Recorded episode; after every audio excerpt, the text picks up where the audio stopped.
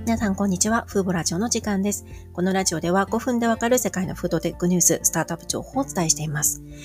ちょっと咳喘息で、咳で話しづらいんですけど、非常に大きいニュースが今日ありましたので、あの、すごく短いラジオになるかもしれませんが、ご紹介したいと思います。え精密発酵で乳タンパク質を開発するイスラエルのリミルクという企業があります。で、今月の5日にカナダ保健省から異議なしのレターを受け取ったという発表をしました。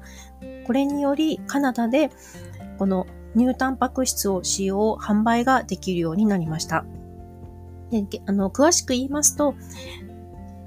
失礼しました。認可を取った成分はベータラクトグロブリンというものです。乳タンパク質は大きくホエイとカゼインに2つに分類されます。でホエイタンパク質の中には、ベータ、ラクトグロブリンやラクトフェリンなど様々なタンパク質があり、今回カナダから認可を取ったのが、ベータ、ラクトグロブリンという成分です。現状、精密発酵での開発が特に活発なのもベータ、ラクトグロブリンとなっています。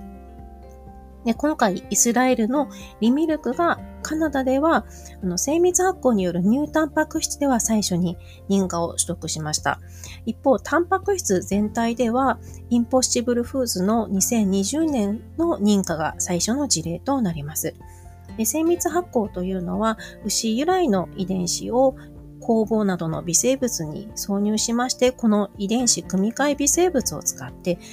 動物と同じタンパク質を生成する方法を言います。で発酵の最後のプロセスで、この作り手となる微生物は除去されますので、このようにして得られるものというのは、あの、牛由来と同じタンパク質となり、アメリカなどでは遺伝子組み換え食品には該当しておりません。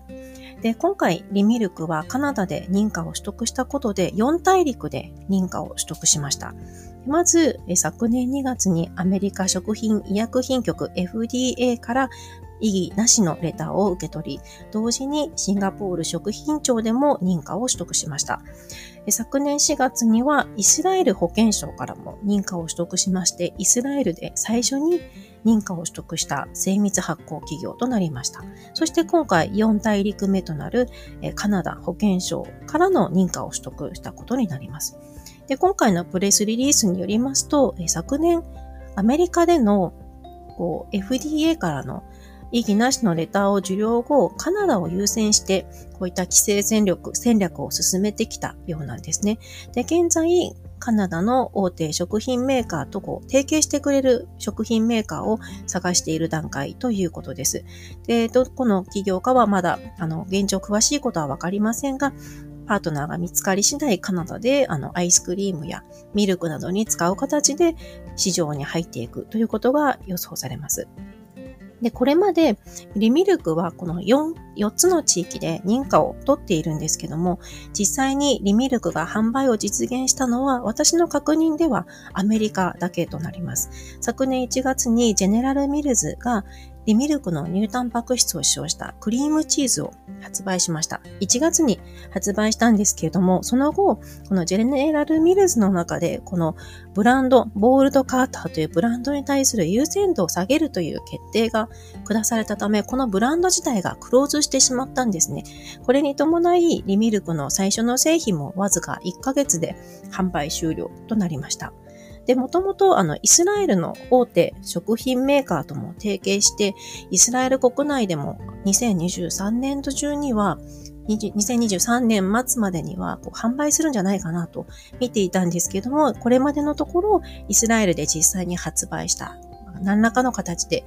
えーリミルクの乳タンパク質が市場に出たという情報は確認できていません。で、おそらく今後は、あの、シンガポールよりも先に、あの、すでにイスラエルで食品最大手である CBC グループと提携していますので、ここを通じて、こう、乳製品に使われる形でイスラエルでまず流通するのではないかなと思います。今回は精密発酵で乳タンパク質を開発するイスラエルのリミルクに関する最新ニュースをお伝えしました。今回も最後まで聞いていただきありがとうございました。ではまた次回のラジオでお会いしましょう。さよなら。